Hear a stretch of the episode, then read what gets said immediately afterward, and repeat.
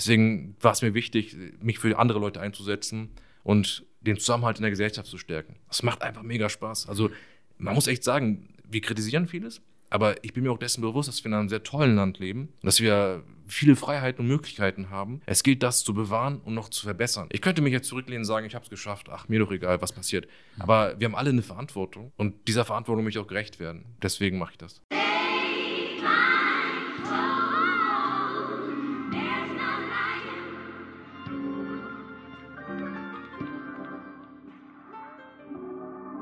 Und yep, das ist der Made in Germany Podcast. Junior mein Name. Die heutige Folge wird wieder unterstützt von Rent24, dem Coworking Space. Vielleicht ganz interessant für Unternehmer, Freelancer, Start-up-Gründer in fast jeder großen Stadt in Deutschland zu finden. Gerne mal vorbeischauen, wenn ihr wollt, oder einfach mal den Link anklicken, den ich in der Beschreibung habe. Und wir kommen zu meinem heutigen Gast, ohne Umschweife. Barisch Önisch. Wie geht's dir? Gut und danke. Wie geht's dir? Ich kann nicht klagen. Das hört man gern heutzutage. Ich kann nicht, ich könnte bestimmt Gründe finden, aber eigentlich geht es mir gut im Großen ja. und Ganzen, deswegen. Hast du sehr gut. Das ist das. ähm, wir sitzen heute hier, weil, ähm, ja, ohne lange Blabla zu machen, Kobe Rock, so, der hat uns sozusagen connected eigentlich. Grüße an Kobe Rock. Äh, Grüße an Kobe, Groundchild Entertainment. Und der Grund, warum ich überhaupt mit dir sprechen wollen würde oder es jetzt auch tue, ist, ähm, wenn es um Politik geht, vielleicht das mal vorweg, du bist äh, Politiker bei der SPD, Abgeordneter. Genau. Und wenn es um Politik geht, gucken wir immer so auf die ganz, ganz, ganz große Bühne. Also wir erwarten dann immer von den bekanntesten Gesichtern, äh, ähm, dass sie die ganz große Veränderung bringen und wundern uns dann, wenn das nicht passiert. Und irgendwann bin ich zumindest für mich persönlich auf den Trichter gekommen, was ist eigentlich mit der lokalen Politik? Weil ich denke halt auch bei allen möglichen Veränderungen, die man bringen möchte, ich denke immer so, fang von zu Hause aus an oder fang erstmal bei dir an. Wenn du bei dir die Sachen so ein bisschen in Ordnung gekriegt hast, dann kannst du mit deinen Freunden, Familie anfangen und dann so nach außen gehen. Ich bin nicht so jemand, der sagt, guck erstmal nach, ne, ganz woanders hin, sondern fang bei dir selber an und dann von innen nach außen.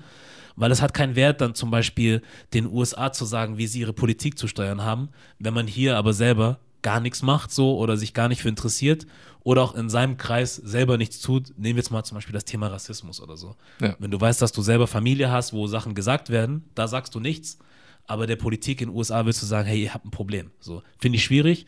Deswegen lokale Politik. Wir sind hier in Hamburg. So ist das. Du bist hier am Start. Ähm, ich möchte einmal was machen, was ich noch nie gemacht habe. Ja. Aber das mache ich jetzt mal äh, premieremäßig. Und zwar habe ich mir natürlich deine Webseite auch angeguckt.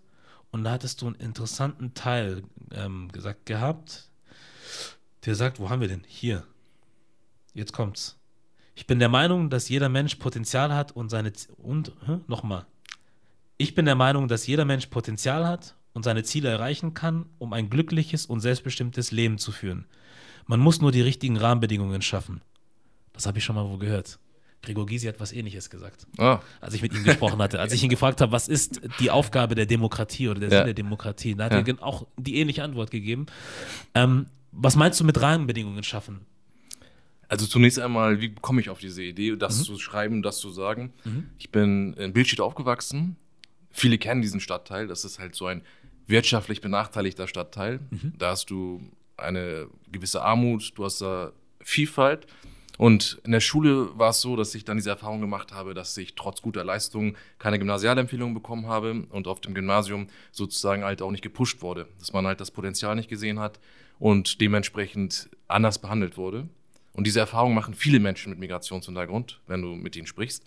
Und das Abitur wurde ja auch mal so groß gemacht. Also mhm. du wirst es nicht schaffen, du wirst es nicht schaffen, du wirst es nicht schaffen. Und ja, das Studium ist nichts für dich du bist ein Arbeiterkind, also das ist ja so ein Krass. soziales Problem. Hm. Das haben sehr viele gehört. Das ist das Traurige, wenn man mit Leuten spricht. Mhm. Alle erzählen von ihrer Schulzeit, die ja so wichtig ist und mhm. uns so prägt. Und ich dachte mir dann, als ich das Abitur gemacht habe, so schwer war das gar nicht. Also man kann das schaffen. Mhm. Am Ende des Tages ist es ja, du setzt dich hin, machst dir einen Lernplan, lernst dafür, schreibst das Abitur, dann hast du es in der Tasche. Und so war es auch mit dem Studium. Ich hatte nachdem ich Jura studiert, studiert habe oder angefangen habe zu studieren, mhm. mal einen Schuldirektor gesehen, den alten Schuldirektor. Der meinte dann so, was machst du eigentlich jetzt? Ich meinte, ja, ich studiere Jura. Oh, ist das nicht zu schwer? Immer noch? Immer noch. Der zieht das Ding immer noch durch. Ja, Krass. das fand ich ein bisschen übertrieben. Ja. Und ich meinte, ja, es ich wollte ihn halt dissen. Das war, ähm, da meinte ich so, es ist nicht so leicht wie Lehramt, aber man kann es schaffen. Mhm. Hab ihn so auf die Schulter geklopft. Hast du? ja, ja, aber es war halt nicht böse gemeint. Das war halt auch eine Antwort darauf. Ähm, und am Ende ist es so, Jura kann man auch schaffen. Es, ist, es gilt als sehr schwerer Studiengang, aber wenn du fleißig bist, wenn du dich hinsetzt und lernst, dann kriegst du es hin. Ja. Und mir geht es darum, dass jeder Mensch Potenzial hat. Der eine ist gut in Rechnen, die andere ist gut in Kunst. Der andere wiederum kann gut mit Sprachen. Das heißt, es gilt, diese Potenziale zu fördern und die Rahmenbedingungen in der Schule zu schaffen. Ja. Das heißt, Lehrer, die darauf sensibilisiert sind, Schulen, die darauf sensibilisiert sind und vorbereitet sind. Und früher war es ja so, es gab die Hauptschule, es gab die Realschule, es gab das Gymnasium. Wenn du einmal falsch abgebogen bist, dann war es schwer, das Abitur zu machen, zum Beispiel. Ja. Heutzutage haben wir Stadtteilschulen. Das heißt, da kannst du, das ist so wie die Gesamtschule in anderen Bundesländern. Okay. Das heißt, da kannst du Abitur machen. Das dauert halt ein Jahr länger als auf dem Gymnasium. Ja. Das heißt, es ist nicht mehr so, dass ein bestimmter Weg zu einer Sackgasse führt, sondern beide Wege, Stadtteilschule und Gymnasium, können am Ende zum Abitur führen. Ich sage nicht, dass jeder das Abitur machen muss, sondern wenn die Kinder und Jugendlichen das Abitur machen wollen, weil sie sagen, ich will studieren, dann haben sie die Möglichkeit. Aber wenn sie dann sagen, nach der zehnten, ich möchte eine Ausbildung machen, können sie es auch machen. Ja. Sie können die Ausbildung auch mit dem Abitur machen. Also es gibt nicht mehr so diese Hindernisse in der Schullaufbahn wie damals. Und das ist eine gute Entwicklung. Und deswegen sage ich halt, ich sehe in euch Potenzial. Kinder und Jugendliche, so glaubt an euch. Es gibt manchmal widrige Umstände, aber glaubt an euch, zieht das durch. Wenn ihr Hilfe braucht, fragt ruhig äh, die Leute. So, ich meine, die können mich fragen. Ich hatte früher keine Vorbilder beispielsweise. Das erzählen halt viele Kinder von GastarbeiterInnen, dass sie halt niemanden kannten, die studiert haben. Ja. Bei mir war es auch so. Ich war mit dem Abitur fertig und dachte mir, okay, was machst du jetzt? Und es gab halt vier Studiengänge, die man kannte. Ich Ja. kannte Jura, ich kannte Medizin und dachte mir so, Blut mag ich nicht so sehr. Ich kannte Lehramt und dachte mir, okay, ich habe irgendwie keinen Bock zu unterrichten. Und BWL. Ich war nicht so gut mit Zahlen, also blieb Jura übrig. Aber natürlich hatte man da so Vorbilder wie Nelson Mandela, man war für Gerechtigkeit, dafür stand der Jura. Ja. Ich wollte halt so jemand sein, der sich für die Menschen, für die Schwachen in Anführungsstrichen einsetzt. Ja. Deswegen habe ich mich dafür entschieden, kannte aber niemanden. Heute ist es anders. Es gibt viele Vorbilder, die auch hilfsbereit sind. Deswegen sage ich immer, habt keine Scheu, fragt die Leute, die helfen euch gerne. Ja. Aber kann man da oder muss man da wirklich von Chancengleichheit sprechen? Oder gibt es auch Dinge, die einfach sein müssen, wo man nicht mehr von Chance rechnet, äh, redet, sondern Dinge, die einfach sein müssen? Also die Tatsache, dass man zum Beispiel nicht von der Polizei unnötig gefilzt werden möchte, das sollte nicht von der Chance abhängig sein, sondern das sollte dein Recht sein, nicht so Natürlich. behandelt zu werden, so, Ja. sondern wie jeder andere halt auch Ja. in der Mehrheitsgesellschaft, wo das Protokoll einfach richtig ist. So. Ja. Also, da muss halt, keine Ahnung, der richtige Verdacht vorliegen, da muss äh, dann, was weiß ich, wenn du eine Wohnung möchtest, der Durchsuchungsbefehl da sein und nicht irgendwie Ausnahmen machen. Oder genauso wie wenn ich eine Anzeige erstatten möchte, dann sollte das auch keine Chance sein. Also ich weiß, was du meinst, aber ist das das Richtige, dass wir nach Chancen fordern, also dass wir Chancen fordern oder wirklich auch Rechte einfordern, dass man sagt, das muss sein, das sollte keine Chance sein. Das in der Chancengerechtigkeit bezieht sich auf die Schule. Und das gilt ja nicht nur für Kinder mit Migrationshintergrund, sondern halt auch für biodeutsche Kinder, also Deutsche ohne Migrationshintergrund, die aus wirtschaftlich einfachen Verhältnissen kommen. Die haben ja dasselbe Problem. So, das, da gilt es, die Rahmenbedingungen zu schaffen. Aber grundsätzlich, da hast du vollkommen recht, wir leben in einer offenen Gesellschaft, die ist sehr vielfältig. Guck dir mal Hamburg an. 35 Prozent haben einen Migrationshintergrund. Krass. Wir haben so Stadtteile, wie Bild steht, da haben bei den unter 18-Jährigen 80 Prozent einen Migrationshintergrund. Und ich glaube an diese Gesellschaft und wir müssen wirklich das hinbekommen, dass diese offene Gesellschaft auch atmen kann, dass sie sich entfalten kann. Das heißt, niemand soll wegen seiner Herkunft kontrolliert werden, sondern weil er sich vielleicht auffällig benimmt oder verhält. Niemand soll wegen seiner Herkunft eine Wohnung nicht bekommen. Niemand soll wegen seiner Herkunft äh, auf dem Arbeitsmarkt diskriminiert werden. Ja. Und es gibt ja zahlreiche Studien, die das auch belegen, dass das ein Problem ist. Und das gilt es anzugehen, weil wenn Kinder und Jugendliche solche Erfahrungen machen, dann fühlen sie sich zu Deutschland nicht dazugehörig. Sie Klar. fühlen sich ausgegrenzt Natürlich. und können sich mit dem Land nicht identifizieren. Ich sage immer, wir haben in den letzten 30 bis 40 Jahren eine sehr gute Entwicklung genommen.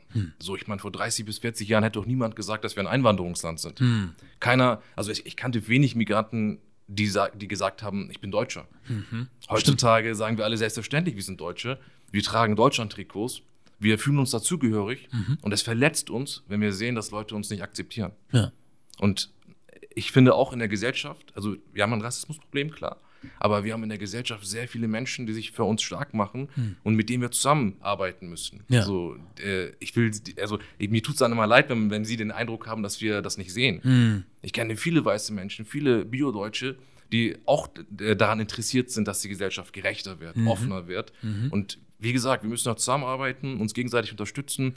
Zum Beispiel habe ich letztes Jahr beim, es gab so eine ähm, Kampagne vom Landesfrauenrat, Mhm. da geht es darum, dass Frauen so gle den gleichberechtigten Zugang haben in die Parlamente. Ja.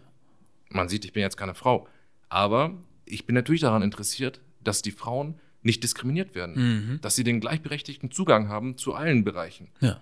Weil ich werde zwar als Mann nicht diskriminiert, aber wir müssen das große Ganze sehen. Es geht hier um Gerechtigkeit und wir haben alle Mütter, wir haben alle Schwestern, wir haben alle äh, Cousinen und wir wollen ja auch nicht, dass sie wegen ihres Geschlechts diskriminiert werden. Ja. Dasselbe gilt auch für Menschen mit Migrationshintergrund.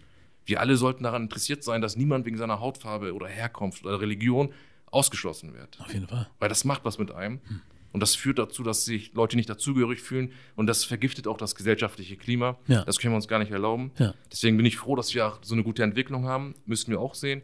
Und das Ganze weitermachen. Was lässt dich diesen Glauben haben oder daran festhalten, dass du denkst, also du hast ja gesagt, du, wenn ich mich richtig erinnere, Ja. ähm, dass du da den Glauben an die Gesellschaft hast. Ja. Was, was, was gibt dir da diesen, diesen, diesen Rückhalt, dass du sagst, ich glaube trotzdem dran, auch wenn wir so Sachen wie Hanau zum Beispiel hatten Ja. und merken, dass hier trotzdem über gewisse Dinge einfach diskutiert wird, über die man nicht diskutieren muss, sondern wir sehen, was es ist. Wir müssten das Kind beim Namen benennen und das tut man auch. Aber trotzdem findet man irgendwie noch Lücken und was auch immer, um da so um den Brei so ein bisschen herumzureden. So. Ja. Ähm, wie kannst du dann so, so, solche Sachen erleben und sehen, aber trotzdem sagen, hey, ich habe aber trotzdem noch Zuversicht? Bei Hanau war es ja so, es gab dieses Jahr eine große Anteilnahme und Solidarität, was ich sehr wichtig finde. Die Angehörigen haben mir letztes Jahr sich beschwert, dass es keine Anteilnahme gab. Und dieses Jahr war es anders. Sie waren halt überall in den Zeitungen. Die Namen wurden nicht vergessen. Die Namen wurden richtig geschrieben, was halt mit, auch mit Respekt zu tun hat. Ja. Das fand ich sehr gut und sehr wichtig. Und ich habe an den Demos hier in Hamburg teilgenommen, an den Kundgebungen. Da waren viele Menschen aus der Mehrheitsgesellschaft, Biodeutsche, die gesagt haben, hey, das geht uns auch was an. Wir gucken nicht zu, wenn ihr diskriminiert werdet oder umgebracht werdet, sondern es geht uns auch was an, weil wir an dieser offenen Gesellschaft interessiert sind. Ja. Und ich habe in meinem Leben halt sehr viele positive Erfahrungen gemacht mit der Mehrheitsgesellschaft. Wenn das nicht wäre, würde ich auch nicht dran glauben. Das sind ja die Erfahrungen, die wir machen. Ja. Und es gab, wie gesagt, ich bin in Bildschirm aufgewachsen. Es war eine Ecke, die, wie soll, man sagt, Brennpunkt. Es war ein Brennpunkt im Brennpunkt. Und da hatten wir wirklich vielfältige äh, Freunde gehabt. Also mit, wir hatten Biodeutsche, wir hatten schwarze Freunde, türkischstämmige, persischstämmige, alle möglichen äh, Nationen waren vertreten. Und es hat keine Rolle gespielt, ob du schwarz warst oder weiß warst. Ja. Untereinander waren wir befreundet, wir haben uns gegenseitig Selbstbewusstsein gegeben und Selbstvertrauen gegeben. Und immer wieder habe ich solche Leute kennengelernt, auch im Studium später. Das ist ja das Interessante, wenn du aus der Hood kommst, aus dem Brennpunkt kommst, dann auf dem Gymnasium bist, dann triffst du auf eine andere soziale Schicht. Da Ja. hatte ich mehr Biodeutsche, sehr hilfsbereite Freunde und Freundinnen, mit denen ich mich sehr gut verstanden habe. Dann im Studium nochmal eine andere Schicht kennengelernt. Und da waren halt immer offene Menschen dabei, weltoffene Menschen, die sich, die halt über den Tellerrand hinausgeblickt haben. Ich habe im Referendariat, bei Juristen ist ja so, dass sie nach dem ersten Examen Ja. das Referendariat machen, zum Beispiel Freunde kennengelernt, die in ihrer Freizeit, du musst dir vorstellen, Juristen lernen sehr viel, setzen sich hin und pauken, Ja. und die haben in ihrer Freizeit geflüchteten Kindern Nachhilfeunterricht gegeben. Das waren Biodeutsche, die sich gedacht haben, diese Kinder sollen sich willkommen fühlen. Ja.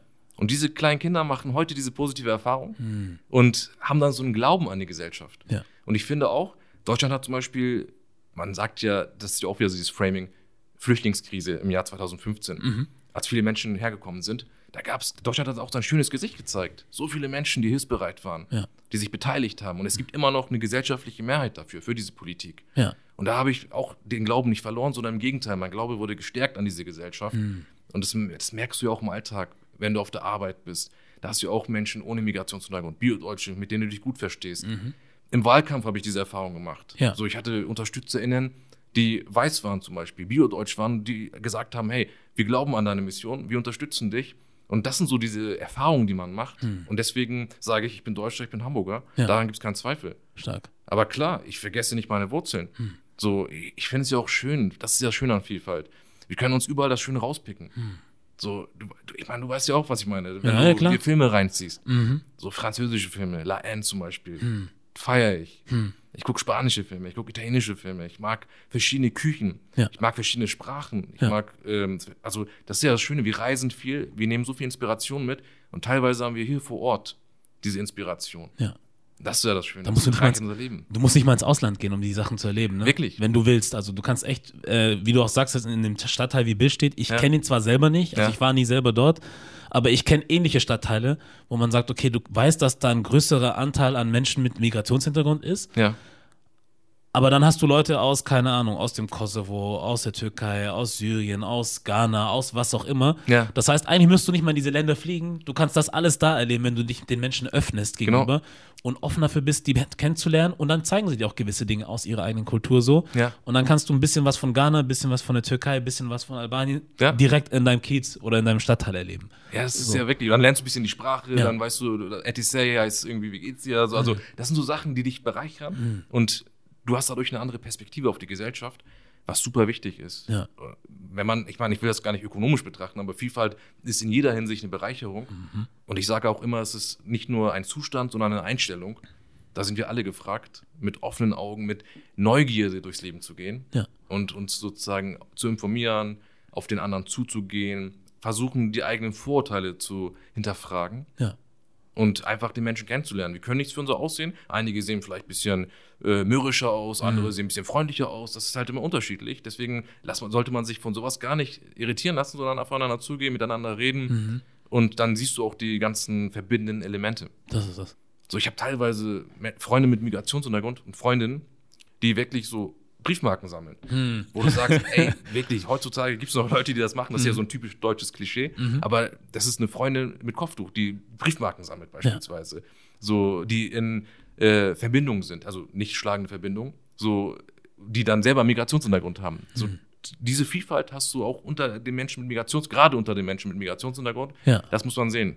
Stecken wir Menschen nicht in Schubladen, Hm. sondern gehen wir neugierig auf sie zu. So, würde ich auch sagen. Ähm, kann das sein? Ich weiß nicht, wie du das siehst. Ich habe das Gefühl, dass wir manchmal.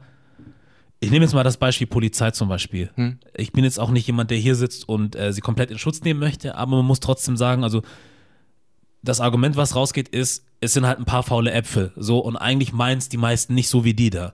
Aber ich glaube, das Ähnliche ist, glaube ich, auch so in der Mehrheitsgesellschaft, dass man vielleicht ein paar Idioten kennt, die sich Ja. scheiße benehmen und automatisch denkt, dass alle so sind.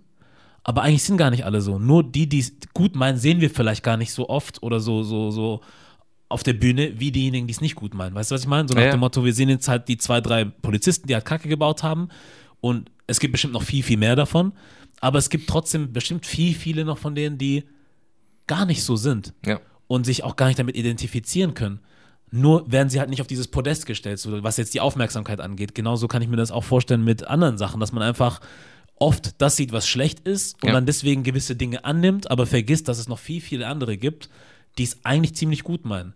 Ähm, ist halt die, ich weiß nicht, ob du das ähnlich siehst oder was denkst du dazu? Ich sehe es auch so, natürlich. Also evolutionsbedingt sehen wir vor allem die negativen Dinge und die Dinge, die dann auch schief laufen. Aber wir sehen nicht, dass es dann tagtäglich so viele Menschen gibt, die sich wirklich Mühe dafür geben und sich dafür einsetzen, dass die Gesellschaft zusammenhält. Ja. Dass wir zusammenwachsen. Und das müssen wir auch sehen. Das haben wir im Jahr 2015 gesehen, als wir hier sehr viele Flü- Geflüchtete aufgenommen haben und so viele Menschen sich dafür eingesetzt haben. Und das ist das, was uns auch Hoffnung machen sollte. Ja. Bei der Polizei, klar, da gibt es ein paar schwarze Schafe. So, aber die Mehrheit macht die Arbeit sehr toll, muss man sagen. Und heutzutage gibt es auch eine interkulturelle Öffnung. Gerade in Hamburg beispielsweise haben wir sehr viele Polizistinnen mit Migrationshintergrund. Das war eine bewusste Entscheidung, die Polizei zu öffnen. Ja. Weil das ist auch unsere Polizei. Du und ich wollen auch von der Polizei geschützt werden. Das ist eine Dienstleistung und die macht die Polizei sehr professionell. Es gibt auch bald eine Einstellung, also so, so eine Studie zu den politischen Einstellungen bei der Polizei Okay. in Hamburg. Das heißt? Das heißt, da werden Polizistinnen befragt, welche Einstellungen sie haben, um auch zu sehen, gibt es da vielleicht problematische Einstellungen zur Demokratie, äh, zum Schutz von Minderheiten, was einmalig ist, wenn du dir die anderen Bundesländer anguckst. Da wurden solche Studien nicht gemacht. Ja. Es gibt eine Beschwerdestelle, damit man sich sozusagen an die wenden kann, wenn es Probleme gibt mit Polizisten. Ja. Das gibt es auch in anderen Bundesländern nicht so in der Form und ist auch nicht so weit verbreitet. Und wir haben halt einen Innensenator zum Beispiel in Hamburg, also den Innenminister quasi, mhm. der dann sagt, Rechtsextremismus ist das größte Problem für die Gesellschaft. Mhm. Und wenn wir uns mal den Bundesinnenminister angucken, Horst Seehofer von der mhm. CSU, der dann sagt, die Migration ist die Mutter aller Probleme, mhm. dann kann man das nicht genug wertschätzen, dass wir einen Innensenator in Hamburg haben, der es anders sieht. Ja. Und deswegen gibt es viele Dinge, die sich gut entwickeln wir müssen weiter dran arbeiten. Es, sagt, es heißt nicht, dass alles perfekt ist. Ja. Mir geht es auch nicht, also ich bin auch jemand, der ungeduldig ist, der will, dass Dinge noch schneller gehen. Da müssen wir halt alle zusammenwirken. Ja. Also da müssen wir uns in Parteien engagieren, da müssen wir uns in der Zivilgesellschaft engagieren und zusammenarbeiten, damit Dinge sich bewegen. Ja. Wenn du zum Beispiel von so einer Beschwerdestelle sprichst, ne? Hm. die es dann in Zukunft geben kann oder geben soll, wo hm. man sich beschweren darf oder kann und sogar soll, Wer sitzt denn dann da drin? Das ist ja dann wahrscheinlich auch so eine Frage, die man sich stellt, oder? Ist das dann die Polizei, die dann die Beschwerden aufnimmt, oder sind, ist das eine unabhängige Instanz, sage ich jetzt mal, die sich dann darum kümmern darf? Es ist die Polizei, hm. aber es gibt ja auch zum Beispiel die Antidiskriminierungsstelle des Bundes und dann gibt es auch hier Stellen, wo man sich dann beschweren kann. Mhm. Und ich meine, alle Behörden sind ja auch wirklich daran interessiert, die Dienstleistungen, die sie anbieten für die Menschen, professionell zu machen. Mhm. Das heißt, rassismusfrei, diskriminierungsfrei. Und da sind wir ein gutes Beispiel, glaube ich, in Hamburg. Ja. Jetzt denke ich jetzt mal von jemandem aus meiner Sicht, der jetzt nicht in der Politik so drin ist. Ich meine, du hast mit den Leuten zu tun, du kennst den einen oder anderen, du weißt, wie das innen so ein bisschen so funktioniert. Ähm, aber jetzt für jemanden, der es von außen betrachtet, hat man vielleicht manchmal auch so das Gefühl, die ganzen großen Namen, von denen ich jetzt vorhin so gesprochen hatte, mhm. oder die, die bekannteren Politiker, irgendwie scheinen die sich nicht so sehr für die Sachen zu interessieren oder keine klare Haltung zu zeigen. So, wo man sagt zum Beispiel, wenn eine AfD gewisse Sprüche raushaut oder irgendwelche Plakate, eigentlich müsste das doch ein Ding sein, wo alle sagen, hey, geht gar nicht klar. Also dann darf das nicht so mal einer sein, dann darf das zum Beispiel auch nicht nur eine Aminata Touré sein, die dann da irgendwie bei ihr in, in Schleswig-Holstein das dann im Bundestag irgendwie so sagt, sondern eigentlich will man dann sowas wie ja, ne, dass alle irgendwie kommen und sagen, pass mal auf, wir untereinander als Parteien verstehen uns vielleicht nicht so richtig oder haben an, äh, unterschiedliche Ansichten, hm. aber was das angeht, sind wir uns alle einig und zeigen das auch nach außen hin. Oder hast du ein anderes Gefühl? Na, ich habe also ich habe ein anderes Gefühl, muss ich sagen. Mhm. Also jetzt in Hamburg zum Beispiel ist es so, dass es da klare eine klare Haltung gibt. Wir sind alle gegen Rassismus. Das gilt auch für die CDU, das gilt auch für die anderen Parteien, für die, für die Grünen, für die Linke, für die SPD. Mhm. Und wir zeigen da diese klare Haltung. Also wir sind am Ende des Tages, es gibt politische Unterschiede. Die sind nicht von Hand zu weisen. Ja. Aber am Ende sind wir alles Demokraten und wir haben halt diese demokratischen Prinzipien. Ja. Kein Mensch soll wegen seiner Herkunft, seiner Religion, Weltanschauung oder sexuellen Orientierung ausgegrenzt werden. Ja. Wir sind gegen Rassismus. Wir wissen, dass Rassismus ein Grundübel dieser Gesellschaft ist und dass Rassismus am Ende auch zu Rechtsextremismus führt mhm. und Menschenleben gefährdet. Da gibt es keine Zweifel. Also in Hamburg sind die demokratischen Parteien da einer Meinung und man darf auch jetzt die AfD nicht überbewerten. Mhm. So, die wollen auffallen, die wollen Themen setzen und ich finde, wenn sie sachliche Themen vorbringen, dann natürlich können wir unsere sachlichen Argumente vorbringen. Wenn sie wieder rassistisches von sich geben, dann reicht es, wenn eine von den demokratischen Parteien sich dazu äußert, um denen nicht so viel Raum zu geben. Ja. Weil so setzen sie die Themen und das ist ja auch eine Taktik von denen. Ja. Polarisieren, übertreiben, dann zurückrudern, aber dann sind sie halt in den Medien. Ich meine, diese Partei hat in Hamburg 5% geholt. Mhm. Warum sollen wir die jetzt so überbewerten? Ja. Klar, wir müssen eine gute Politik machen, wir müssen vor Ort sein, wir müssen dafür sorgen, dass die Menschen auch wählen gehen. In Hamburg hat die AfD, es, es sah ja anfangs so aus, dass sie nicht reinkommen. Mhm. Die waren bei 4,9 Prozent. Okay. Wir haben uns alle gefreut. Und dann am nächsten Tag stand fest, dass sie doch reinkommen sind mit mhm. irgendwie 5,1 Prozent. Mhm. Und wenn noch mehr Menschen wählen gegangen wären, wären sie nicht reinkommen. Das heißt, unser Ziel muss es sein, dafür weiter uns einzusetzen, dass noch mehr Menschen von ihrem Wahlrecht Gebrauch machen, damit solche Parteien, die die gesellschaftliche Einheit spalten möchten, ja. damit die keine Chance haben. Ja. Weil keiner, das ist ja das Ding am Ende des Tages. Ja. Und ich bin auch nicht ohne Grund in der SPD. Mhm. So, in der Schulzeit war es so, wir hatten mal über Otto Welz geredet. Mhm. Das war damals, 1933, ein SPD-Politiker. Da gab es ja dieses Ermächtigungsgesetz der Nationalsozialisten. Damit haben sie die Diktatur offiziell in Deutschland eingeführt. Und da, das war schon so, dass dann die Politiker von anderen Parteien, PolitikerInnen von den anderen Parteien, ausgegrenzt wurden, verfolgt wurden. Und Otto Welz hat für die SPD gesprochen. Er meinte, ihr könnt uns die Freiheit nehmen, aber die Ehre nicht. Hm was für ein Satz. Da hatte ich damals in Gänsehaut, dachte mir so, boah, da, Hammerpartei, da, da, will ich unbedingt rein. Ja. Und an dieser demokratischen Grundhaltung gibt es keine Zweifel. Das gilt für alle. in der SPD, glaube ich. Ja. Aber wie fühlst du dich dann als jemand, der jetzt auch in dieser ganzen politischen Geschichte drin ist, wenn man dann äh, so einen Clip sieht, der von der CDU zum Beispiel rauskommt? Und jetzt soll das auch kein CDU-Bashing werden oder sonst irgendwas, aber du bist halt in der Politik, das sind, jetzt weiß ich nicht, wie man das nennen soll, aber mehr oder weniger doch Kollegen so. Und eigentlich will man davon ausgehen, dass wir dann da irgendwie doch alle auf einer Seite sind, aber dann kommt halt so ein Video raus, wo man sich Klischees bedient. So, spricht man da mit den Leuten, kommt man da in Kontakt? Äh, was, was passiert denn da? Oder nimmt man das einfach hin und sagt, hm, Ja, die CDU, CSU haben ja in der Vergangenheit öfter solche Sachen gemacht. Ich kann mich daran erinnern, dass ein CDU-Ministerpräsident, Roland Koch hieß, der damals gegen Ausländer Unterschriften gesammelt hat. Er war gegen den Doppelpass. Und es gab immer wieder solche Vorurteile. Ich, ich weiß, welches Video du meinst. ja, Äh, wo es um Steuerhinterziehung oder so Genau. geht und dann werden äh, zwei migrantische Männer gezeigt, Genau. ne, so, die in einem Porsche fahren. genau. Obwohl Steuerhinterziehung ist ja ein Problem der Oberschicht, der Leute, die sehr viel Geld haben Mhm. und kein migrantisches Problem. Das stimmt. Da, ich krieg dann, das regt mich auf natürlich, wo ich mir denke, das ist doch nicht euer Ernst. So, die AfD ist da, aber ihr müsst der AfD nicht nachmachen. Genau. Ihr müsst nicht nach deren Mund reden. Und wir haben ja eine Verantwortung, die Gesellschaft nicht zu spalten und Menschen nicht auszugrenzen. Und das ist eine Ausgrenzung. Das bedient diese ganzen Vorurteile. Das ist nicht richtig Ja, kritisieren wir natürlich. Aber ist jetzt nicht so, dass die CDU in Hamburg dafür verantwortlich wäre. Ja, ja, klar. Ist jetzt auch nicht so, dass da irgendwie von mir Bros und Sis sitzen, Mhm. wo ich einfach so anrufe und sage, hey, was ist da los? ja, ja. ja, so, sondern ich reg mich darüber auf, poste was. Ja. Und ja, die SPD macht ja nicht solche Clips. Gott sei Dank. Deswegen sind wir sozusagen halt auch da in der SPD. Es gibt ja einen Grund, warum Leute wie ich in der SPD aktiv sind. Wir glauben an die soziale Gerechtigkeit. Wir glauben, dass jeder Mensch was drauf hat und dass, er, dass wir sozusagen uns für die sozial schwachen, wirtschaftlich Benachteiligten einsetzen müssen. Wir glauben daran, dass wir was für die Digitalisierung tun müssen, dass wir was für die Umwelt tun müssen. Deswegen sind wir heute in der SPD. Ja, So, meine, das gilt auch für meine Kolleginnen und Kollegen. Wenn du das mal anguckst, wir sind nicht nur in der Innenstadt vertreten, sondern halt auch in den sogenannten Brennpunkten präsent und versuchen uns für diese Menschen stark zu machen. Ja. Damit sie nicht abgehängt sind. ja, So, das sind so die wichtigen Themen, die uns angehen. Wir machen auch Antirassismusarbeit. Wir machen auch, natürlich sind wir gegen Diskriminierung. Das ist ein Teil der Medaille. Wir setzen uns aber gleichzeitig dafür ein, dass zum Beispiel Menschen, die sehr viel Geld verdienen, dass sie mehr Steuern zahlen müssen. Wenn du dir das mal anguckst, in den letzten 30 Jahren wurden die unteren und mittleren Einkommen oder Menschen, die halt mittlere oder untere Einkommen haben, äh, übermäßig belastet. Leute, die sehr viel Geld haben, wurden nicht so belastet. Darum geht es am Ende des Tages. Es geht um sichere Renten. Das sind so gesamtgesellschaftliche Aufgaben, Ja. die wir als Partei angehen. Aber Antirassismus ist auch immer eine Seite davon. Und da gibt es auch keine Zweifel.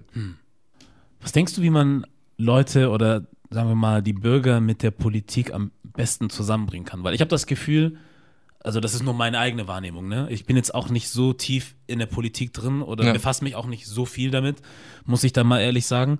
Und meistens merke ich, dass wir politisch werden, wenn es dann um die Wahlen geht und es heißt, hey, wir müssen alle wählen gehen, weil die AfD darf nicht an die Macht kommen. So. Ja.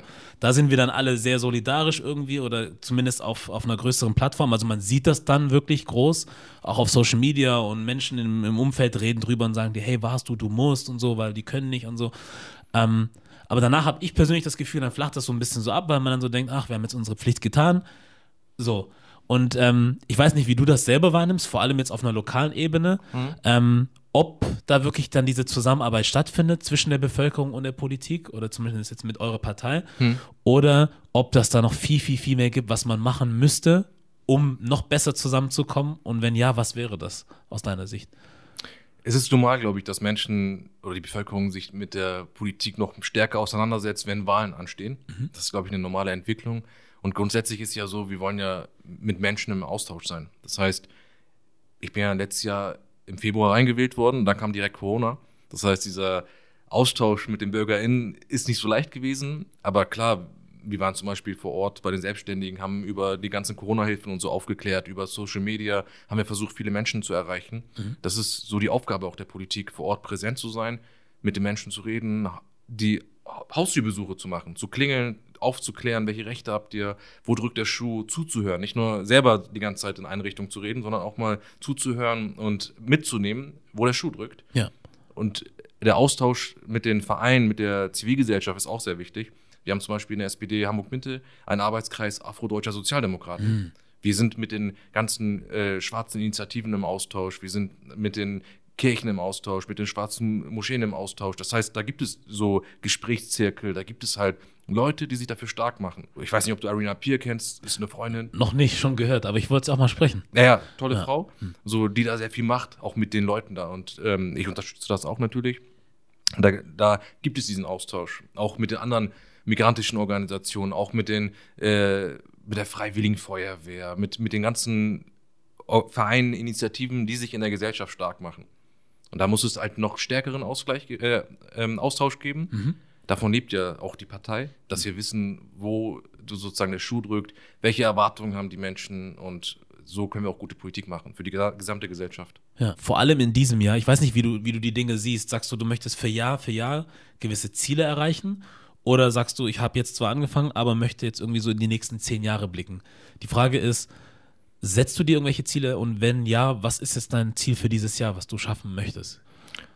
Ich versuche, also klar, man hat natürlich so Idealvorstellungen, wie es sein sollte. Mhm. Also ich will äh, für die Menschen in Hamburg, ich will ein Abgeordneter für alle HamburgerInnen und Hamburger sein. Mhm. Das heißt, ansprechbar sein, nahbar sein. Wenn sich jemand bei mir meldet, dass es dann halt maximal drei Tage dauert, mhm. bis sie eine Antwort bekommen und sozusagen nah bei den Menschen sein. So, das ist mein Ziel, das ich auch einhalten möchte und auch versuchen sozusagen mehr Menschen für die Politik zu begeistern, mehr Jugendliche als Praktikantin bei mir im Büro auch zu beschäftigen, damit sie Einblick in die Politik bekommen. Also ich habe eher so gesamtgesellschaftliche Ziele. Mhm. So, ich habe selber jetzt keinen Karriereplan. Also okay. ich denke mir, also, äh, es ist was Besonderes für mich, in dem Parlament zu sein. Mhm. Man muss ja sehen, so meine Eltern sind ja die erste Generation.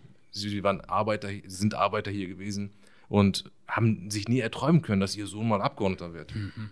Und ich hätte es mir auch mhm. damals nicht erträumen können.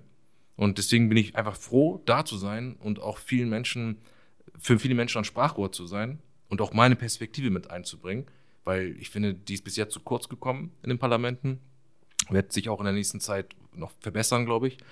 Und deswegen bin ich froh, dabei zu sein und mich für die Menschen stark zu machen. Ja. Das ist so mein Ziel. Ja. Warum ist es wichtig, dass sich mehr Menschen mit Migrationshintergrund in die Politik einbringen? Ja, ich meine, am Ende des Tages, was passiert in den Parlamenten? Da werden Gesetze gemacht für die gesamte Gesellschaft. Und wenn ein Teil der Gesellschaft, wir reden ja von 35 Prozent, mhm. nicht angemessen in den Parlamenten vertreten ist, dann gehen die Gesetze teilweise auch an diesen Menschen vorbei. So, diese Interessen von den Menschen werden nicht berücksichtigt. Das gilt ja nicht nur für den Migrationshintergrund, das gilt auch natürlich für Menschen, die ArbeiterInnen sind, mhm. die vielleicht aus, wie soll ich sagen, wirtschaftlich benachteiligten Ecken kommen. Ja, so, es ist wichtig auch, dass diese Menschen vertreten werden in den Parlamenten, dass es da Leute gibt, die sich auch für sie einsetzen. Und deswegen ist es gut, dass wir in Hamburg mehr Vielfalt haben. Es ist tatsächlich so. Ja. Seit der letzten Wahl haben wir mehr Menschen mit Migrationshintergrund in den Parlamenten. Mhm. Das ist diesem modernen Wahlrecht in Hamburg geschuldet. Mhm. Das heißt, jeder Bürger oder jede Bürgerin hat fünf Stimmen und kann die an die Kandidaten verteilen. Ja. Das heißt, ich bin selber auf Platz 49, ganz hinten, mhm. auf dem Wahlzettel ins Rennen gegangen. Mhm. Wurde von einigen Leuten auch belächelt. Hast du überhaupt eine Chance? Warum machst du das? Mhm. Und ich habe an diese Vision geglaubt und viele andere Menschen auch, die mich unterstützt haben. Und weil jeder Hamburger halt fünf Stimmen hat, konnten sie so, sozusagen mich auch supporten. Und deswegen habe ich es von Platz 49 ins Parlament geschafft. Dadurch sind auch viele Menschen erstmals teilweise wählen gegangen, was ja für das Hamburger Wahlrecht spricht. Hm. Und das sorgt dafür, dass wir diesen demokratischen Grundsatz noch stärker erfüllen. Ja. Mehr Menschen gehen wählen, mehr Menschen werden vertreten und das äh, stärkt auch das Vertrauen in die Demokratie am Ende des Tages. Ja. Wo hast du eigentlich diesen Drive so, ähm, mit Sachen nach vorne zu gehen? Weil du hast ja jetzt vorhin auch erzählt gehabt, ähm, Abitur solltest du eigentlich nicht schaffen, Jurastudium ja. solltest du auch nicht schaffen, aber ja. du hast beides geschafft. Warum hast du an diesen Stellen nicht irgendwie gesagt, hm, hat er vielleicht recht? Oder vielleicht hast du es dir gedacht, aber im nächsten Moment oder am nächsten Abend oder nächsten Tag gedacht, mir scheißegal, ich mach's trotzdem. Warst du schon immer so oder hast du das lernen müssen und hat die Familie da eine Rolle gespielt? Ja, sehr große Rolle sogar. Also es ist so gewesen, im Freundeskreis, ich bin, du bist ja, ich bin ja ein bisschen aufgewachsen und da hatte ich halt viele Freunde und wir haben uns gegenseitig Selbstvertrauen gegeben. Hm. Du hast, wenn du natürlich zu Hause viel Liebe bekommst und dieses Vertrauen geschenkt bekommst, dann bist du ein selbstbewusster Mensch. Und ich bin dadurch selbst sehr selbstbewusst gewesen. Und ich, ich bin in so einer, ich glaube, also heute würden einige sagen, wahrscheinlich Bubble aufgewachsen. Hm. Für mich war es nur mal sozusagen, dass meine Freunde vielfältig sind. Für mich war es nun mal, dass meine Vorbilder beispielsweise schwarz waren. Ne? So ob jetzt im Fußball Nelson Mandela in der Politik, hm. äh, Malcolm X in der Politik. Ich fand, was weiß ich, Tyra Banks zum Beispiel sehr hübsch. Also ich hatte eine andere Normalität, als viele andere sie hatten. Und deswegen ist man, bin ich da sehr selbstbewusst aufgewachsen. Und ich glaube, das hat dazu beigetragen, dass ich mich auch nicht beirren lassen habe. Ja. Ich wusste, okay, wenn ich gut bin in der Schule, warum soll ich es nicht schaffen? Und das habe ich auch so ein bisschen von meinen Eltern. Ich bin sehr, wie soll ich sagen, trotzig gewesen, mhm. habe mich nicht beehren lassen. Aber es ist halt auch irgendwo Zufall und manchmal ist es, wie, wie gesagt, so, dass man ja sich nicht aussuchen kann, in welche Verhältnisse man geboren wird. Ich finde es nur schade, ich meine, es hätte auch anders laufen können, dass ich hätte vielleicht den Kopf in den Sand stecken können. Hätte sagen können, hey, vielleicht haben die Lehrer recht. Also nicht alle Lehrer, ne? Es, gibt, hm. es gab viele, die auch äh, sehr positiv waren, die einen gepusht haben und so, aber es gab auch einige, die es nicht waren. Ja. Und es hätte dazu führen können, dass man sozusagen nicht an sich selbst glaubt und dann vom Weg abgekommen wäre. Und deswegen dachte ich mir, okay, so, ich will mich dafür stark machen, dass es noch mehr Leute schaffen, dass wir diese Hürden beseitigen es gab prägende Elemente, so mein Vater hat mich immer zum äh, Tag der Arbeit am 1. Mhm. Mai mitgenommen. Ja. Ich wusste damals gar nicht, was es ist. Mhm. Ich wusste nur, also er hat mich auf seinen Schultern getragen, muss ich vorstellen, so ein 1,90-Typ, sehr breit. Ja. Und danach gab es Döner. Mhm. Das habe ich immer gefeiert. Und natürlich beeinflusst das ja auch einen unterbewusst. Deswegen war es mir wichtig, mich für andere Leute einzusetzen und den Zusammenhalt in der Gesellschaft zu stärken. Das macht einfach mega Spaß. Also man muss echt sagen, wir kritisieren vieles, aber ich bin mir auch dessen bewusst, dass wir in einem sehr tollen Land leben dass wir viele Freiheiten und Möglichkeiten haben. Es gilt, das zu bewahren und noch zu verbessern. Ja. Ich könnte mich jetzt zurücklehnen und sagen, ich habe es geschafft, ach, mir doch egal, was passiert. Aber wir haben alle eine Verantwortung und dieser Verantwortung möchte ich auch gerecht werden. Ja. Deswegen mache ich das. Hast du eigentlich jetzt, seit du dann äh, aktiv bist als Politiker, ähm, irgendeine Art von Gegenwind bekommen? So im Sinne von Leute, die sich gegen dich stellen oder versuchen zu blockieren, sabotieren, keine Ahnung, weil ich glaube, viele Leute, die jetzt zugucken oder zuhören und jetzt noch nicht politisch aktiv sind auf dieser Ebene, ähm, also auf der einen Seite sagen wir, wir brauchen mehr junge Leute, hm. die reinkommen, um auch mitzumischen. Andererseits haben die jungen Leute aber dann wiederum ein bisschen Angst wahrscheinlich, weil die dann das eine oder andere hören und vielleicht dann auch denken, hm, ich kenne es schon aus dem Alltag, dass ich irgendwie immer in Frage gestellt werde oder anders sein, also als anders gesehen werde, behandelt werde. Das wird doch dort bestimmt auch so sein. Und jetzt soll ich mich nochmal in so eine neue Arena begeben, wo ich mich nochmal der ganzen Sache aussetzen soll. Ich weiß nicht, wie du das erfahren hast. Also ich glaube, es, es kann gut sein, dass es verschiedene Ebenen gibt. Es gibt vielleicht Leute, die ähm, internationaler, äh, nicht international, national ein bisschen bekannter sind mhm. so und die dann zum Beispiel offen viel über Rassismus und Diskriminierung sprechen und deswegen auch einen krassen Ruck von rechts kriegen so in Form von E-Mails, Bedrohungen, dies, das, jenes. Mhm. Oder es kann auch Leute wie dich geben zum Beispiel, die jetzt hier das Lokal machen. Mhm. Ähm, und da läuft alles ganz gut. So, ich kenne, das weiß ich nicht, deswegen ja. interessiert mich das. Natürlich, also es gab im Wahlkampf oder auch danach ne, die eine oder andere E-Mail mit äh, bedrohlichem Inhalt, mit natürlich rassistischem Inhalt. Mhm. Aber es sind so Sachen, die haben mich dann eher kalt gelassen. Also das interessiert mich gar nicht. Ich gucke auf das Positive, mhm. auf die guten Sachen, die es da gibt. Und ich versuche das Negative auszuklammern ja. und das gar nicht so wahrzunehmen oder ernst zu nehmen weil das macht was mit einem. Am Ende zieht es dich runter. Deswegen ist mir das egal. Also ich sehe das Gute. Ich weiß, es wird immer Hindernisse geben im Leben. Ist ja immer so, wenn du was erreichen möchtest, wenn du Ziele hast für die Gesellschaft, da wird es auch immer Reaktionen geben. Die, also ein Beispiel ist ja, wenn wir jetzt auf die Gesellschaft gucken, mhm. ich sage, in den letzten 30 bis 40 Jahren gibt es eine gute Entwicklung. Und das Erstarken der AfD ist vielleicht eine, Entwick äh, eine Reaktion auf diese positive Entwicklung. Mhm. Und so ist es auch in anderen Bereichen. Wenn du was durchziehst, wenn du was da erreichen möchtest, wird es halt immer Widerstände geben. Aber davon darfst du dich nicht beehren lassen. Ich glaube, Leute, die eine klare Vision haben und an ihre Mission glauben, lassen sich auch von sowas nicht beehren ja. am Ende des Tages. Ja. Gut zu wissen. Wie ist das eigentlich, weil du meintest, also als ich dich da vorhin gefragt hatte, dass vor allem auch, ähm, wenn ich es richtig verstanden habe, Liebe in der Familie da war. Hm. Ähm, Inwiefern ist das wichtig für dich in, also in deinem politischen Tun? Also Frage ist, siehst du dann auch eine Notwendigkeit, sich auch in dem Bereich irgendwie nicht bemerkbar zu machen, aber auch aktiv zu sein, dass man sagt, hey, vieles fängt halt auch von zu Hause an und um Kindern oder Jugendlichen oder Heranwachsenden irgendwie ein gewisses keine Ahnung, stabilen Rückhalt zu geben oder was auch immer, müsst, muss man auch gucken, dass es bei denen zu Hause irgendwie läuft? Also ist es auch Teil deiner Politik dann, dass du sagst, du beschäftigst dich auch mit Familien? Natürlich, also wir haben ja heutzutage ein großes Problem. Wir haben so viele Alleinerziehende Mhm. und die sind halt sehr armutsgefährdet. Und deswegen müssen wir was dagegen tun. Das heißt, äh, es wird später, wenn sie, also es sind vor allem alleinerziehende Mütter. Mhm. Das ist so eine Sache, die mich dann natürlich auch antreibt, so dass sie dann später eine sichere Rente haben und dass die Kinder dort nicht äh, unter ärmlichen Verhältnissen aufwachsen, dass sie ihr Potenzial entfalten können. Ja. Wie sollst du entfalten können, wenn du kaum Geld hast und kaum Unterstützung erfährst? Das ist so eine Sache, die mich natürlich auch antreibt. Und grundsätzlich gilt, also wie gesagt, meine Eltern sind ja Arbeiter gewesen und eine andere Generation. Sie haben, sie sind hergekommen. Irgendwann dachten sich ja, es ist ja so das Typische gewesen bei der ersten Generation. Wir gehen irgendwann zurück in die, in die Heimat.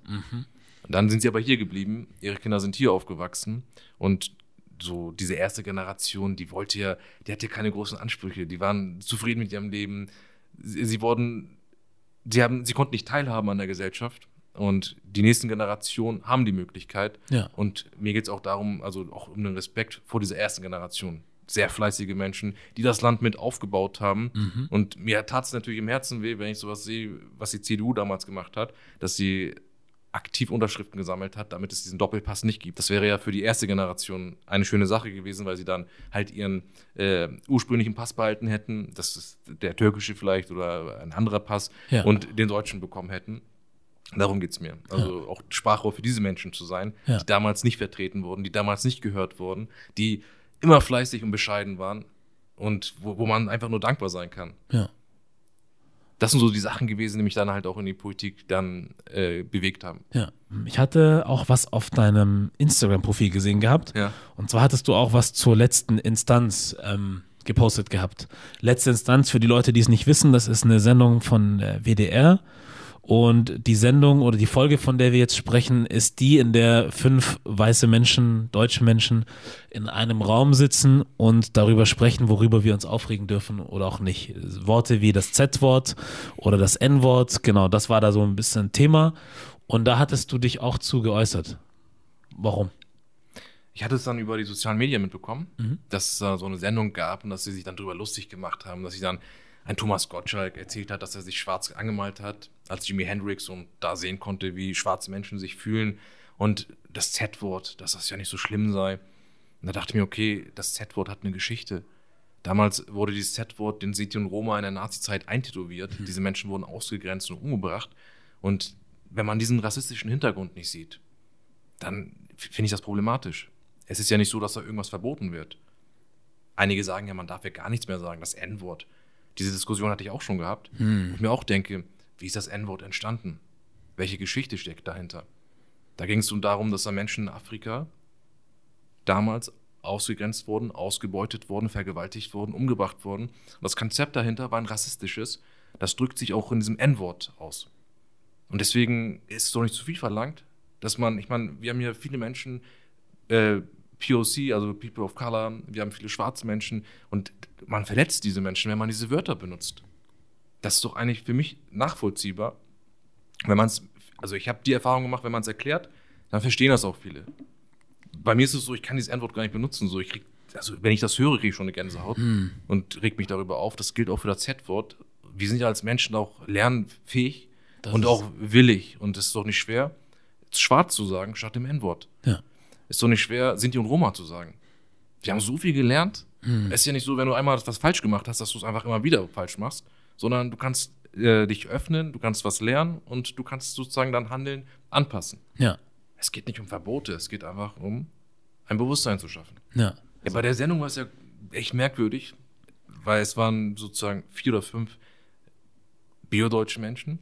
Die öffentlich-rechtlichen Sender haben ja den Auftrag, pluralistisch zu sein. Ich hätte es gut gefunden, wenn da jemand gewesen wäre mit Migrationshintergrund oder zumindest jemand, der in dem Bereich als Wissenschaftler unterwegs ist. Ja.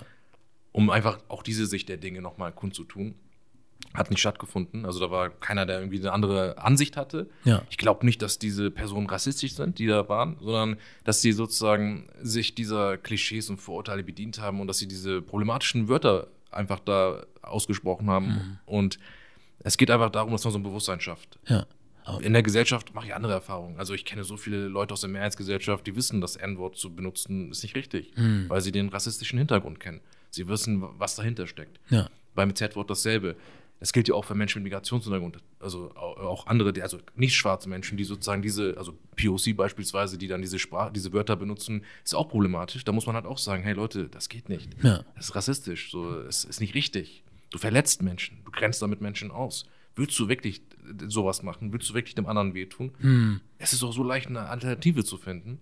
Darum geht es am Ende des Tages. Und ich finde, beim öffentlich-rechtlichen Sendern oder allgemein bei den öffentlich-rechtlichen ist ja so, wenn man sich anguckt, wer im Rundfunkbeirat sitzt, da brauchst du auch eine gewisse Vielfalt, damit du halt auch andere Formate entwickelst. Ja. So, okay, der WDR macht auch viel in dem Bereich und äh, ich finde es auch gut, wie sie die Kritik angenommen haben. Aber es geht ja darum, halt solche Fehler nicht wieder zu begehen. Ja. Aber glaubst du die Tatsache, dass, also wenn jetzt eine BPOC-Person da gesessen hätte, Hm. Glaubst du, es hätte einen Unterschied gemacht? Weil ich denke halt so, oder sagen wir mal so, ich denke ja, es hätte einen Unterschied gemacht, aber keinen so signifikanten. Weil dann hast du dann halt eine Person unter vier anderen, die sich dann vor vier Leuten, also vor vier anderen verteidigen muss die ganze Zeit. Und ich habe mir aber nicht, also ich kann mich nicht erinnern, eine Sendung gesehen zu haben, wo man sagt, wir haben gleichermaßen Leute drin sitzen. Dass man sagt, drei, vier BPOC-Menschen, drei, vier aus der Mehrheitsgesellschaft. Dass es dann auch fair ist. So. Weil oft sehe ich das in den Sendungen so, dass du nur diese eine Person hast und alle gucken auf diese eine Person und alle haben dann ihre Gegenargumente und du bist dann eigentlich trotzdem irgendwo alleine gelassen. Das finde ich dann teilweise sogar noch schlimmer. Weil lieber, also das ist meine persönliche Meinung, ne? Ja. Lieber sehe ich fünf Menschen, die da sitzen und ignorant sind, damit wir genau sehen, wie sie sind. Manchmal, wenn wir nicht, wenn die Kameras aus sind, so. Also ich habe da das Gefühl gehabt, die Leute haben sich da sehr wohl gefühlt in diesem Kreis so und das Gefühl gehabt, sie konnten einfach die Sachen rauslassen. sein. So, Ja. ja. und kurz vergessen, dass die Kamera aus ist. Aber ich sehe lieber das, als dass jetzt du oder ich in die Sendung geht. Mit guten Intentionen. Wir versuchen es den Leuten zu erklären und die drehen uns das trotzdem im Hals um. Oder du siehst so dieses, dieses Anteilnahmslose, so dieses so, oh, wann ist das Ding endlich rum? Ja. Äh, Meine Frage ist jetzt ein bisschen lang gewesen. Nee, alles gut, kann ich verstehen. Also es geht ja am Ende des Tages immer um die Einstellung. Es geht um die Courage und du musst ja nicht unbedingt so wie du oder ich aussehen, um diese Einstellung zu haben, sondern du kannst ja auch biodeutsch sein oder weiß sein und trotzdem diese, es gibt ja viele Menschen, die so denken. Mich hätte es gefreut, wenn da jemand gewesen wäre, der wirklich auch eine andere Meinung hat. Kann ja sein, dass es so gewesen ist, aber sich nicht, vielleicht nicht getraut hat, die Meinung kundzutun. Ja. Da geht es halt immer im Leben um Courage. Das ist jetzt ein harmloses Beispiel. Das hat man ja manchmal im Alltag. In Hamburg haben wir es ja auch neulich erlebt. Da wurden zum Beispiel zwei schwarze SchülerInnen im Bus von einem, in Blankenese, das ist halt so eine Okay. gute Ecke, Ja. sehr wohlhabend, rassistisch beleidigt und auch geschlagen. Stimmt, ich erinnere mich. Und ich hätte mir gewünscht, dass da Leute aufgestanden wären, um diese SchülerInnen zu beschützen. Courage ist immer wichtig, ob jetzt in so einem Format, was ja harmlos ist, oder im Alltag, wenn man sowas erlebt. Ja. Wenn eine Schülerin zum Beispiel, äh, zum Beispiel mit einem Kopftuch sich um einen Aushilfsjob bei Edeka bewirbt und dann dort die, die Stelle nicht bekommt, weil sie ein Kopftuch trägt, dann ist es wichtig, dass die Gesellschaft da Courage zeigt, dass Menschen, die das mitbekommen, Courage zeigen Ja. und sagen, ey, das, das, so geht das nicht. Und das ist das Wichtige. Und das ist vollkommen recht. Ich finde, es ist eine gute Entwicklung, weil es gibt heutzutage einfach Menschen, die sich für diese Werte einsetzen, die laut sind, die das nicht ignorieren. Vor 20, 30 Jahren hätte man so eine Sendung einfach abhalten können und es wäre nichts passiert. Richtig. Es hätte, und es hätte auch nicht gar nicht die Möglichkeiten gegeben, sich dazu zu äußern. Heute hast du ja die sozialen Medien und da gibt es genug Menschen, die sich artikulieren können. Und deswegen, ich meine, wir bezahlen ja auch diese Beiträge, mit denen sich dann die öffentlich-rechtlichen Sender finanzieren. Und deswegen natürlich sind sie uns auch irgendwo äh, Rede und Antwort schuldig. Ja. Courage, wenn du das jetzt sagst, wie kriegen wir die Leute dann dahin, in den richtigen Situationen oder Momenten das zu zeigen oder zu haben? Es geht ja auch darum, wenn solche Wörter, problematische Begrifflichkeiten fallen, dass man sagt, hey, das ist nicht in Ordnung. Wenn jemand solche rassistischen Witze macht, dass man sagt, hey, XY, das geht nicht. Im Freundeskreis ist es ja manchmal so, dass man vielleicht immer so einen Spruch bringt. Ja. Und dann denkst du dir, hm, man lacht darüber vielleicht, aber im Grunde genommen findet man das nicht lustig. Man weiß, dass das vielleicht falsch ist. Und dazu sagen, nein, das ist nicht richtig.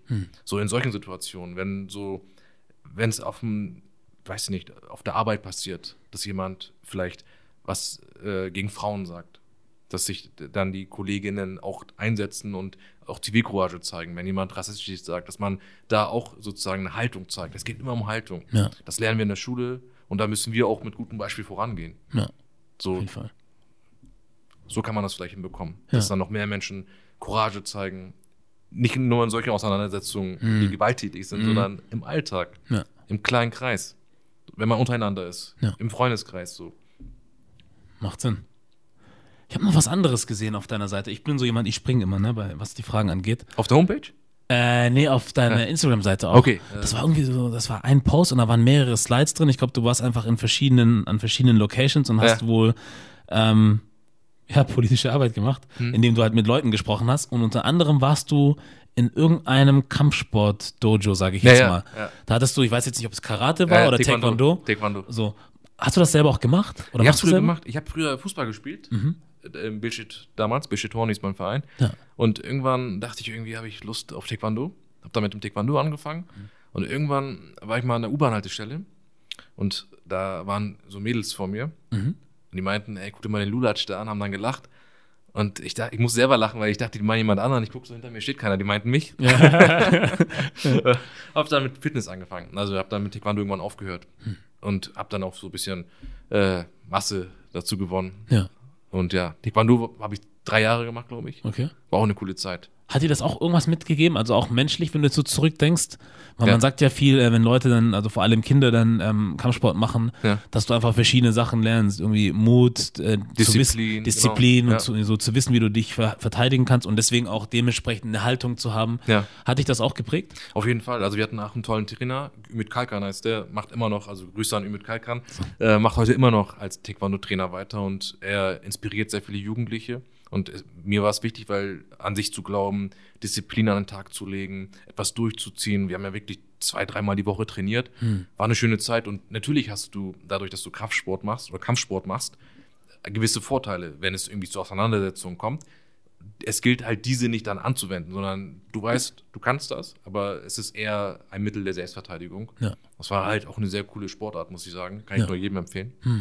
Aber es gibt dann wahrscheinlich einem auch äh, eine mentale Stärke in anderen Bereichen, oder? Also nicht nur in dieser körperlichen Auseinandersetzung, wo du Ja. dich vielleicht verteidigen müsstest, sondern es kann ja auch sein, dass in Gesprächen Leute dich genauso angreifen. Also wenn man Ja, irgendwie klar. am Verhandeln ist oder so oder was auch immer. Du musst immer entspannt bleiben. Ich kann mir vorstellen, dass es Ja. in der Politik öfter passiert, wenn man dann so zusammenkommt und so und dass Ja. dann mal der ein oder andere was sagt, dass man da vielleicht dann auch, wenn man, also ich sage jetzt nicht, dass man es machen muss, aber ich kann mir vorstellen, dass Menschen, die dann zum Beispiel eine längere Zeit Kampfsport oder überhaupt eine Art von Sport machen, ähm, dann auch so das vielleicht so eine Mentalität entwickelt haben, um zu wissen, wie man gewissen Sachen ausweichen kann, aber vielleicht auch mal wieder zurückfeuern kann, Ja. aber sich nicht zu sehr von dieser Sache aus der Ruhe bringen lässt. So. Das ist immer wichtig, dass man so äh, die Kontenance und die Fassung bewahrt und dass man sich nicht aus der Ruhe bringen lässt. Also darum geht es ja am Ende des Tages. Mhm. Du darfst auch jetzt in der politischen Auseinandersetzung dem anderen gar nicht so die Macht geben, über deine Gefühle zu bestimmen. Mhm. Das ist manchmal schwer, wenn man so wirklich rassistische Sachen hört oder andere Sachen, die, die du einfach falsch findest, an die du nicht glaubst. Ja. Aber am Ende des Tages geht es immer darum, sachlich zu bleiben und zu versuchen, wenn es Sachargumente sind, sachlich das Ganze zu erwidern. ja. Bin ich bei dir. Immer das Wichtigste im Leben. Ja. Hast du auch Sport gemacht? Äh, hin und wieder mal, ja, ich Ja? habe auch ein bisschen Kampfsport gemacht. Also ich habe verschiedene Sachen gemacht. Früher mal Fußball, ein bisschen Tischtennis und jetzt in den letzten Jahren ein äh, bisschen Boxen und Kampfsport, also Ach. MMA, ja. Ja.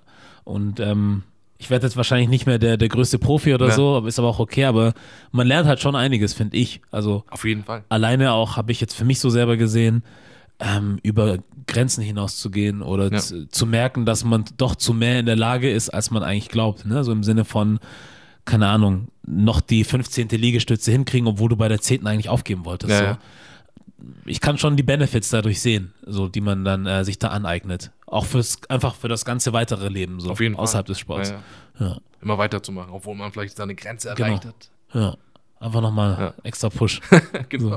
Aber unser Trainer hat uns auch echt gut gepusht, muss man Ja. sagen. Ja, ja. Aber ich weiß nicht, ich habe das Gefühl, bei den meisten Leuten, die dann sowas machen, ähm, und wenn sie dann halt natürlich auch gute Trainer hatten, gute Vorbilder so Ja. und nicht mit der Intention da reingehen, hey, ich gehe jetzt da rein, um zu lernen, wie ich jeden verprügeln kann, sondern ähm, des Sportes willen einfach da sind und dann diese ganzen positiven Elemente aufsaugen, ähm, habe ich persönlich zumindest das Gefühl, dass man sich meistens um die Leute keine großen Sorgen machen muss. Nee, auf jeden Fall. Ja. Weil ich meine, das ist ja auch das Schöne an Sportarten. Also zum Beispiel Fußball, was du hast ja auch Fußball gespielt, ich ja auch. Das sind ja so Mannschaftssportarten. Man lernt, dass man halt gemeinsam verliert, aber auch gemeinsam Erfolge haben kann. Und dass der eine vom anderen abhängig ist. Wenn der Torwart hinten im Tor nicht hält, dann kannst du vorne noch so viele Tore schießen, ihr verliert als Team. Das heißt, man ist dann eine Gemeinschaft. Ja.